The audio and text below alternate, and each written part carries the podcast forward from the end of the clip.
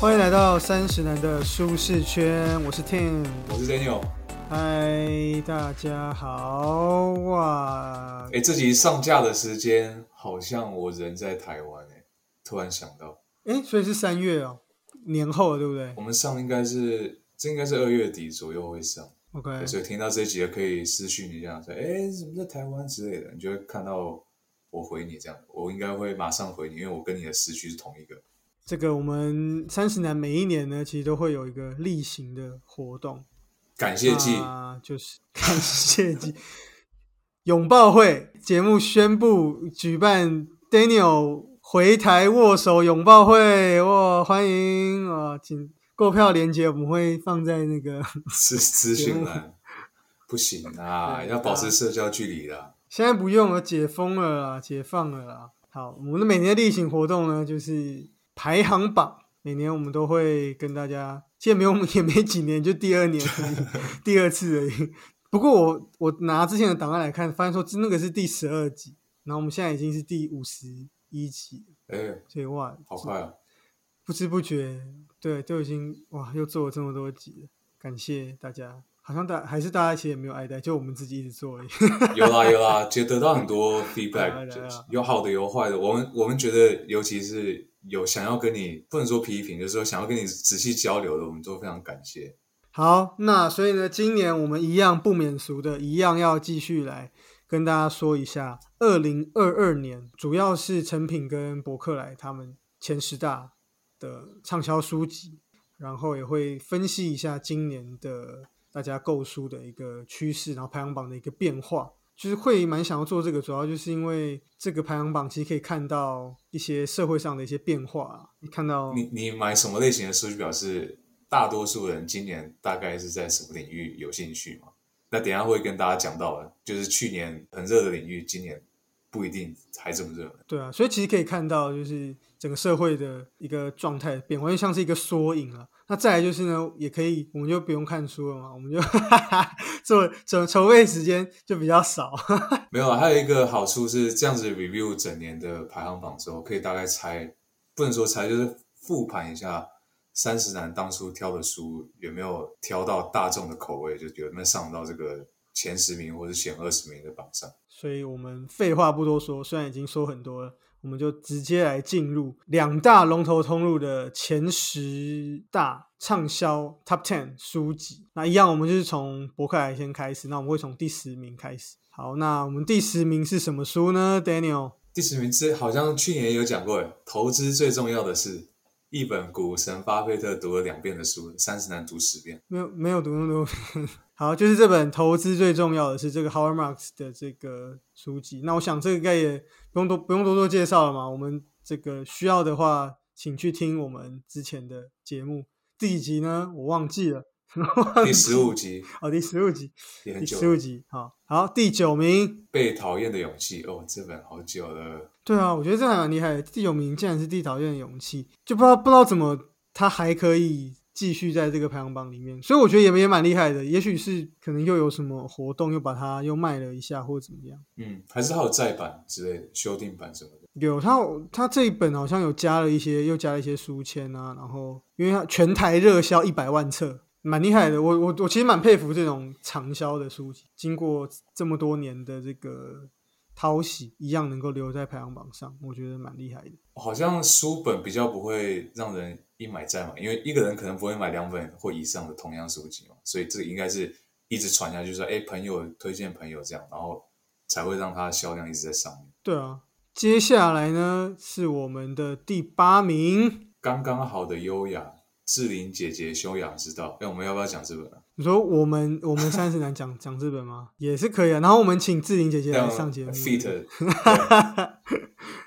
那要没有 fit 林志玲，跟我们 之前的没有 fit Pita 哥哥，OK，所以这本就是林志玲的这个最新的书籍，然后是远流出版的。对，那其实内容主要就是在讲志玲姐姐她的一些，因为我们知道志玲姐姐她就是以这个。高 EQ 嘛，然后优雅，声音很嗲哦，不是高 EQ 啊，然后应对谈吐都很棒啊，等等的，然后在演演艺圈也是这个零负评，所以这本书其实就是在讲他的一些高 EQ 语录，还有他的一些精进格局的智慧等等的一些书籍的的他他的一些想法。当然我我我们没有看过啦，所以也不确定里面确切到底是怎么样。喜欢志颖姐姐的朋友可以去买来看。好，第七名，第七名，这书面好长哦，我看一下，全新心智多义听力阅读题库分析，伯克莱独家套书，全新收录精准十回模拟试题，彻底反映命题趋势，大幅提升实战能力。附两份 MP 三加音档下载 QR code，我觉得蛮有趣的。就是每一年，我记得去年也有一本多义的书籍在排行榜上，然后今年又有。所以我觉得这个对啊，还还挺有趣的，可能这是一个真的是一个刚性的需求。嗯，是不是大多数企业都会要求要看多一不论是台商或外商。我觉得，而且像什么学学校的门槛啊，等等等等的，好像多益都会是最主流的。所以不管怎么样，它好像每一年都会有至少有一本在排行榜上。好，第六第六名是我想跟你好好说话。赖佩霞的六堂非暴力沟通入门课，这本我觉得蛮有趣的。其实这本我我会觉得蛮有趣，是因为它那个封面啊，封面是放一个长颈鹿，就都空空的，然后就一个长颈鹿，然后跟书名这样，所以我就会觉得蛮有趣。就不知道为什么他放长颈鹿，这个说话沟通到底跟长颈鹿有什么关系？不知道，我觉得还挺有趣的，也许跟内容有关。这位作者呢，他是知名的身心灵作家、歌手、主持人、摄影家，对他有踏入演艺圈。似乎是一个名人这样子。等一下，我们在成品那边的排行榜也会讲到，他也有在成品也有另外一本书籍。所以那这本，我想我觉得还蛮有趣的啊，是因为这个书名我觉得取得蛮好的，在讲沟通嘛，然后叫我想跟你好好说话。因为很多人就是没有办法，不论是伴侣啊，或是同事啊，或是呃朋友，其实都很难有一个很好的沟通。这个书名蛮直白，然后蛮清楚的。好，第五名。做自己为什么还要说抱歉？这本作者应该大家都认识就是我们的林依晨。哎，最近好像比较少看到林依晨出来拍片，还是什么？糟糕，我我我我又要讲这种话了吗？就就其实有，只是我没在看电视。我其实最近也比较少看到，我好像他的最近一部的作品，我看的是《恶作剧之吻》。恶作剧之吻太 太远了吧？我可能我好像也是，我看我记得他好像从。我可能不让你。之后他好像去英国念书，他去留学。那后来就好像是结婚了，所以后来就都是在广告上才看到他。这本感觉有点像是志玲姐姐那一本，也是讲一下类似类似。对，那他是有联联经出版的。那他这本也是他出道二十周年，然后也是出一本他的一些呃人生的一些回顾，然后再加上他的一些一些思索的一些想法吧，强调说他有点叛逆。带点俏皮，然后展现出他真实的自己。好，第四名，第四名，我刚才觉得我好像看错书名，是不是重复了？没有，这本没有重复，是另外一本。这本叫做《全新心智多义单字大全 》。刚那个是丁力阅读题库，备考多义唯一推荐权威单字书，不论题型如何变化，内容持续更新，常考智慧，表达完全掌握，准确度最高。复音档下载 QR code，赞赞赞赞赞！所以这跟前面那个搭在一起的，前面那个是听力跟那个什么阅读，听力跟阅读嘛。然后这个有单字啊，我准备哇，就九百九了，厉害了，唯一推荐。所以那这就这也没有什么好介绍，就是多义单字。所以就就可见，哎，今年竟然有两本多义的这个书在前十名里面，就可以知道这个多么的稳固。好。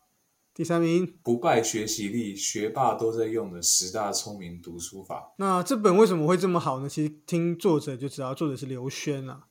刘轩，我想大家应该都知道，除了是刘墉的儿子之外呢，他也是很跨界的一个人啦。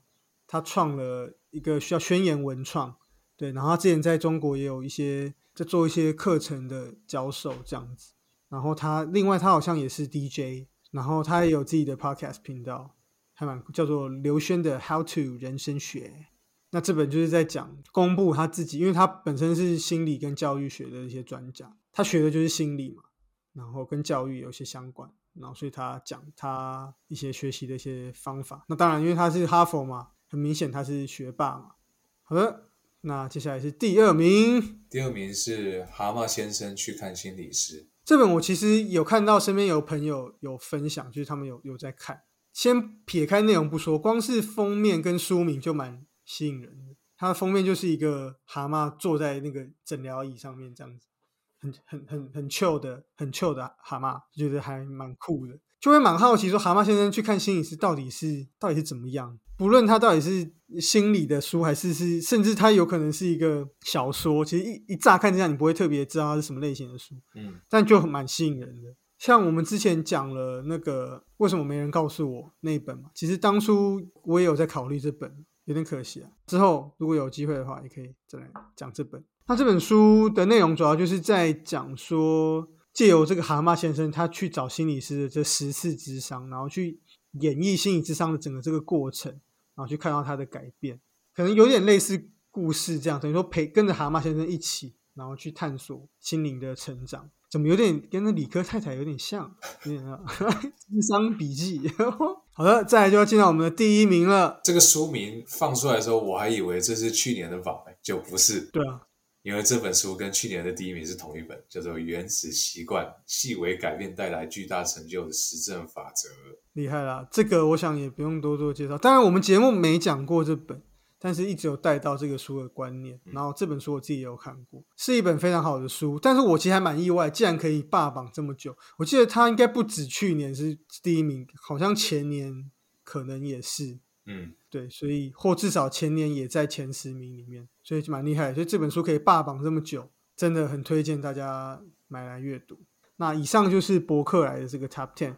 那介绍完博客来的 Top Ten 之后呢，我们也要来讲一下成品的 Top Ten。可能这两个平台的顾客群不太一样，所以你会发现前十名不一定都是同同样的十本书。其实去年去年也不太一样，因为它这个主要的成品这个是它是。成品书店的榜，所以你会去书店的人跟在书店会买的书本来就会蛮多不一样的，所以这个部分是可以理解的。那我们来看一下这前十名，第十名，第十名是做自己为什么还要说抱歉？大家是不是好像听过这本哦？哎，做自己为什么还要说抱歉？所以这个刚刚有讲过了，这个跟博博客也是有重复的，就是林依晨的个人的一个成长与体悟的一个书籍。然后再来是第九名。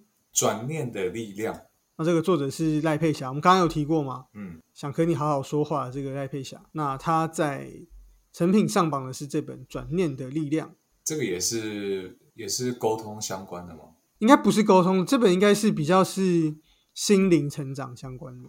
然后是二一年十月出版的书籍。我看到封面，而且不被念头绑架，选择你的人生，让心灵自由。好，第。八名，第八名是那女孩对我说，作者是黄义达，是 你刚讲那女孩对我说，我很想接那个呃歌词，我也忘记了，我只记得，我只记得那女孩对我说，什么保护她的梦，不是啊，不是黄义达，OK，但一样姓黄，就是黄山料，嗯，那就是一件衬衫的那个黄。哎，他去年也有，他有别的书上榜，对对对对，他去年也有，但比较特别的是，他之前上榜，去年上榜的那个书籍是比较是。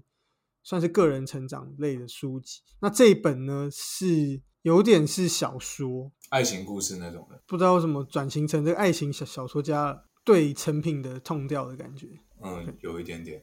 好，再来是第七名，第七名是大概是时间在煮我吧。好，这本是张希的，那张希其实也蛮算蛮有名的。近期蛮有名的一个作家，比如说我还是会继续酿梅子酒啊，还有二厂公园啊等等，他不论是在散文在小说都有涉猎，这样子算是也算是新生代蛮蛮蛮知名的这个作家。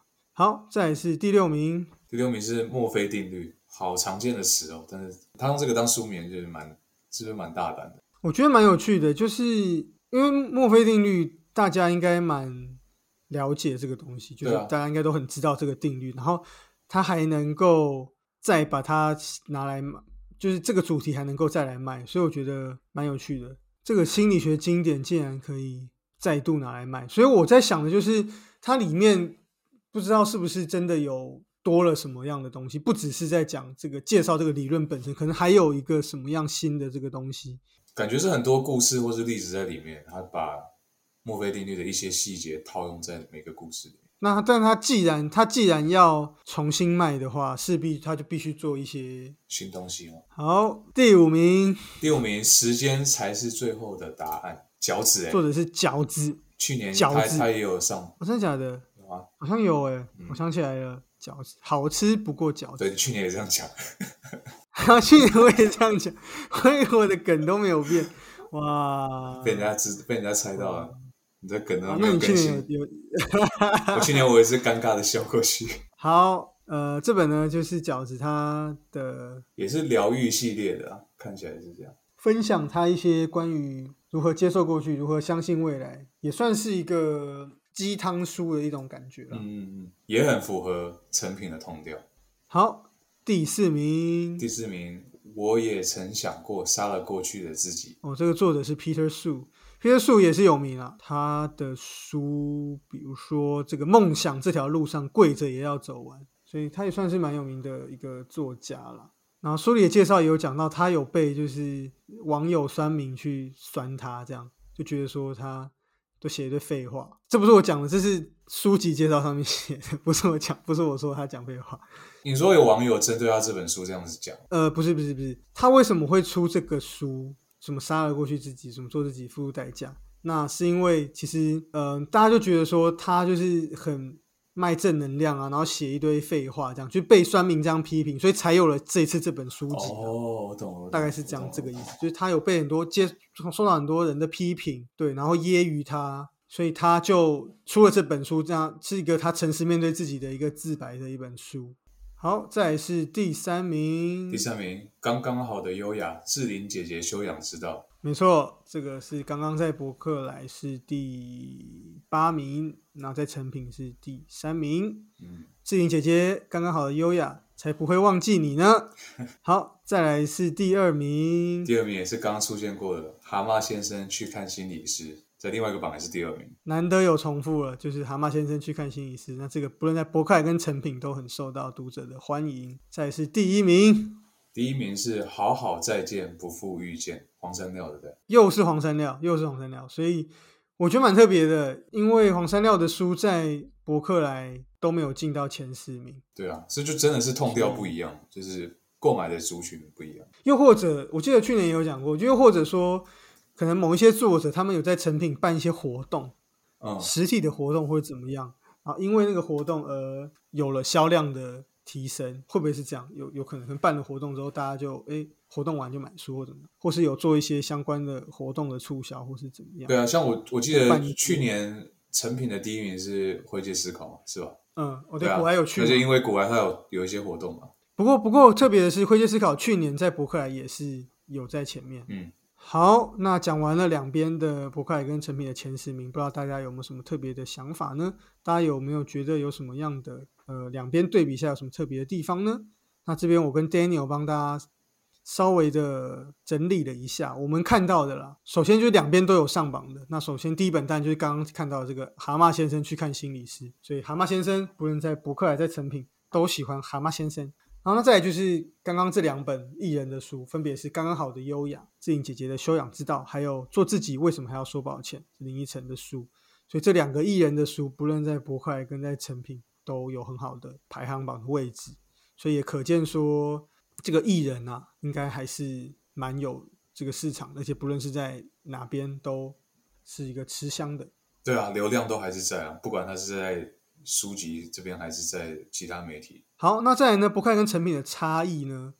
那我们这边是觉得说，成品好像比去年更文青了一点。对，可是去年就有这种感觉啦，去年就有这种感觉，今年更加明显。对我，我记得去年，呃，成品跟博客来一样是有一些差异，然后成品一样是比较文青，像刚刚讲的那个饺子的什么这个一个人你也要活得晴空万里，或是黄山料的这个好好生活，慢慢相遇，三十岁想把温柔留给自己等等，这去年都有。可是呢，去年呢，成品的前十名也是有，比如说像致富心态、像灰阶思考、像零规则、像无限赛局等等的一些比较商管的书籍，甚至是投资理财的书籍。可是今年一本都没有，对，所以感觉好像两边的差异似乎比去年更大了一点点。博客来不论怎么样，理财的书那些都还是会在，比如说原子习惯，当然原子习惯不是理财啦，但是或者说是像投资最重要的事业，还是在排行榜里面。再来就是黄山料的书，刚刚讲到哈，他在成品卖的超级好，可是他的第一名就刚刚那本第一名，好好再见不负遇见，在博客来其实只有第三十六名。是不是因为你刚刚说的成品会办一些什么签书会之类的活动，但是博客来是不是没有？博客来就就不会有线下的活动。嗯嗯我在想了。好，那再来就是就是承承接刚刚讲的，就是理财的这个书籍，在成品前十名是一本都没有。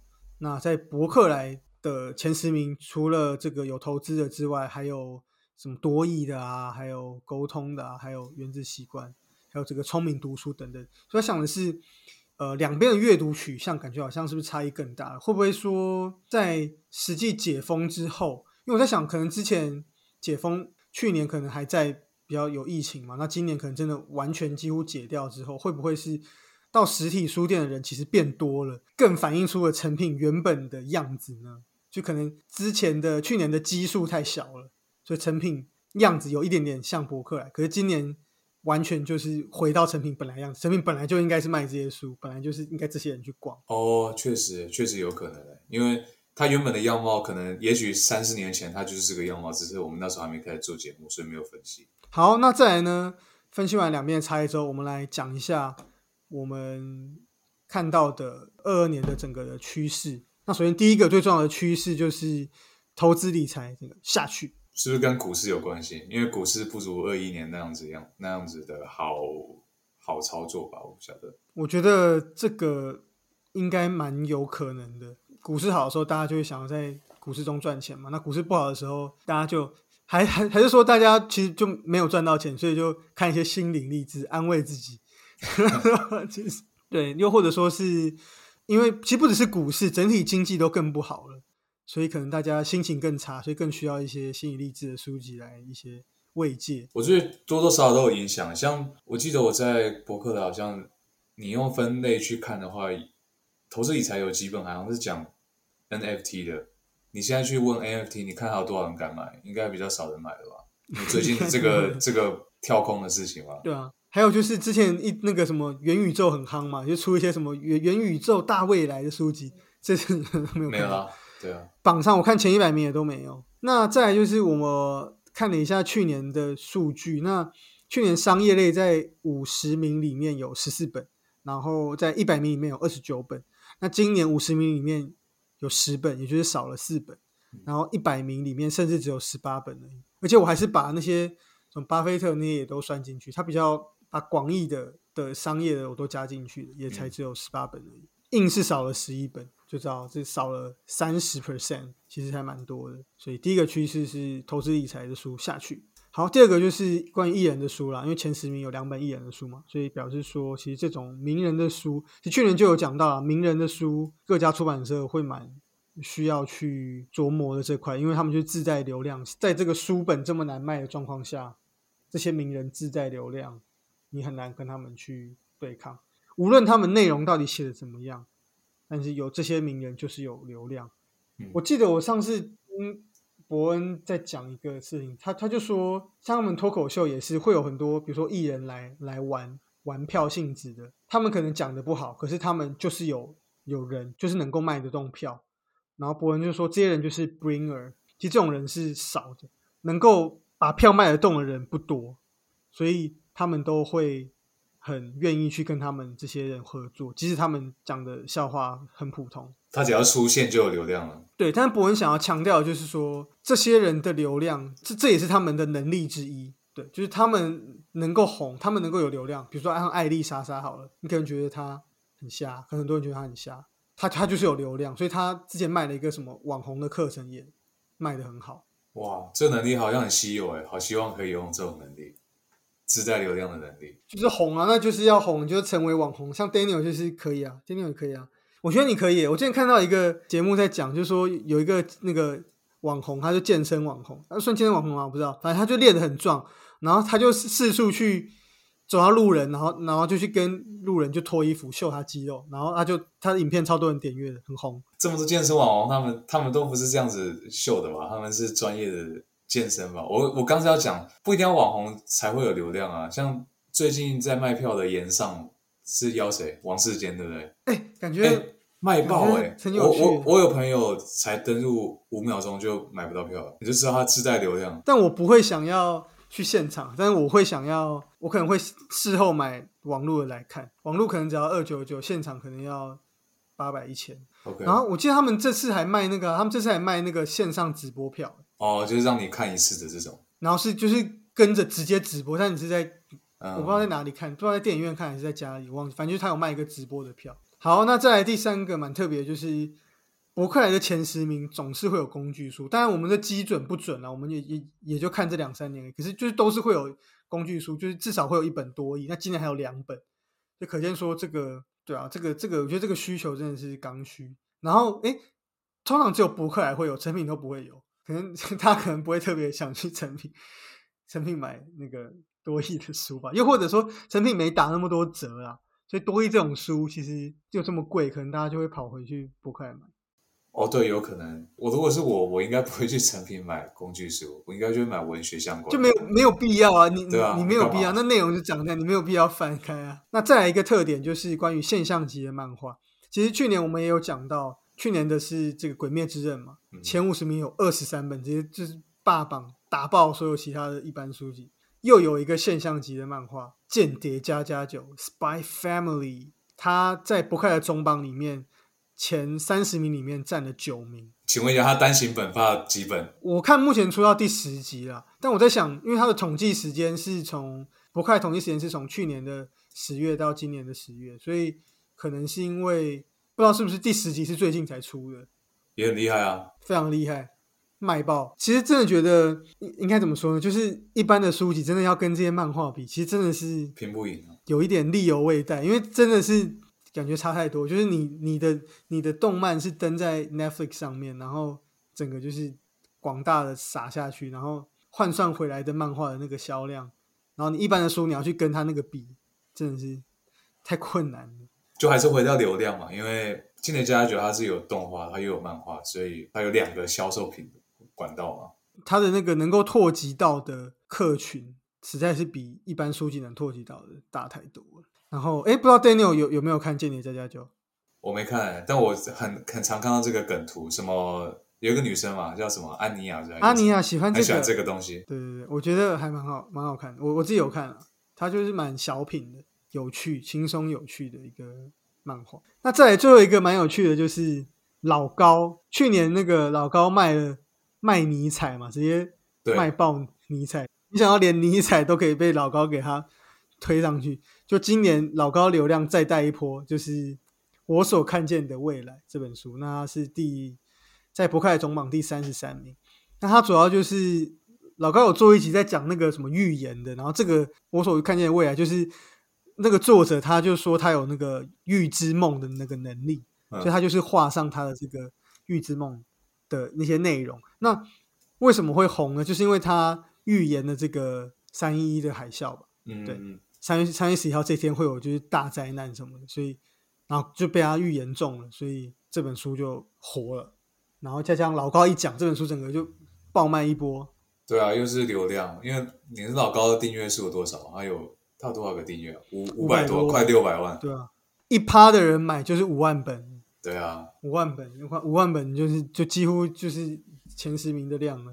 好，那以上就是我们看到的这个趋势的这个分析啦。那接着我们来讲一下我们三十男的也有一些上榜的书籍，讲的好像是我们我们我出的书籍欸，不是不是不是，不是我们选的讲过的节目的书籍有在排行榜里面的，那分别是这个投资最重要的事在中榜的第十名，还有逆思维，诶，前阵子才刚上的逆思维是对博客来的第十七名，还有穷查理的普通常识也在博客来总榜的第三十四名，还有阿贡打来怎么办？因为这个书籍我我没想到会卖这么好，是因为我们讲卖到了吧？中榜，绝对不是吧？绝对不是，就是它应该有一百个原因，然后这个原因大概是第一百一百零一个吧，就是大家就觉得中国会打来嘛，所以大家很怕。还有很多啦，什么志奇啊，还有很多一些网红都有介绍了。好，那再来是第六十一名的《变化中的世界秩序》这本是我个人非常喜欢的书籍，瑞达流的。再来最后一本是《灰阶思考》，在博客来的第七十名。我们的第一集 QQ 啊，国外也难免啊，因为这个就是书，其实卖它能够连卖两年都卖超好，已经非常厉害。而且重点是，像我们刚前面有提到，理财今年下去了嘛，所以会去思考相对就比较弱势一点。反正古埃也不靠这个赚钱，他也无所谓他。只是解个成就，他自己讲的。对，他说钱他都会捐捐捐捐捐出去。好，最后来讲一下，我个人要要私心要讲一下，我大村上村上春树没有女人的男人们啊，在博客来的翻译文学是第四名，当然他没有进到百大，很可惜啊，但是他在翻译文学是第四名，开心。他这个榜是成品还是博客来？博客来，然后是因为成品看不到全部，他那个翻译文学只有排行只有前十五，然后他嗯没有在这里面。OK，然后在博客来才有，然后他应该也是搭着电影这个热潮啊，卖有卖上去，开心。虽然说我村上没得文学奖，但是我我就觉得村上应该不会得诺贝尔文学奖了啦，这么多年都没得，应该就不会得了。You never know。有的话我当然会很开心。我我现在是觉得村上春如果哪一天死掉了，我应该会，我那天可能会请假，那请一个礼拜我会觉得很难过。请礼拜干嘛？我工作啊，请一天就好了。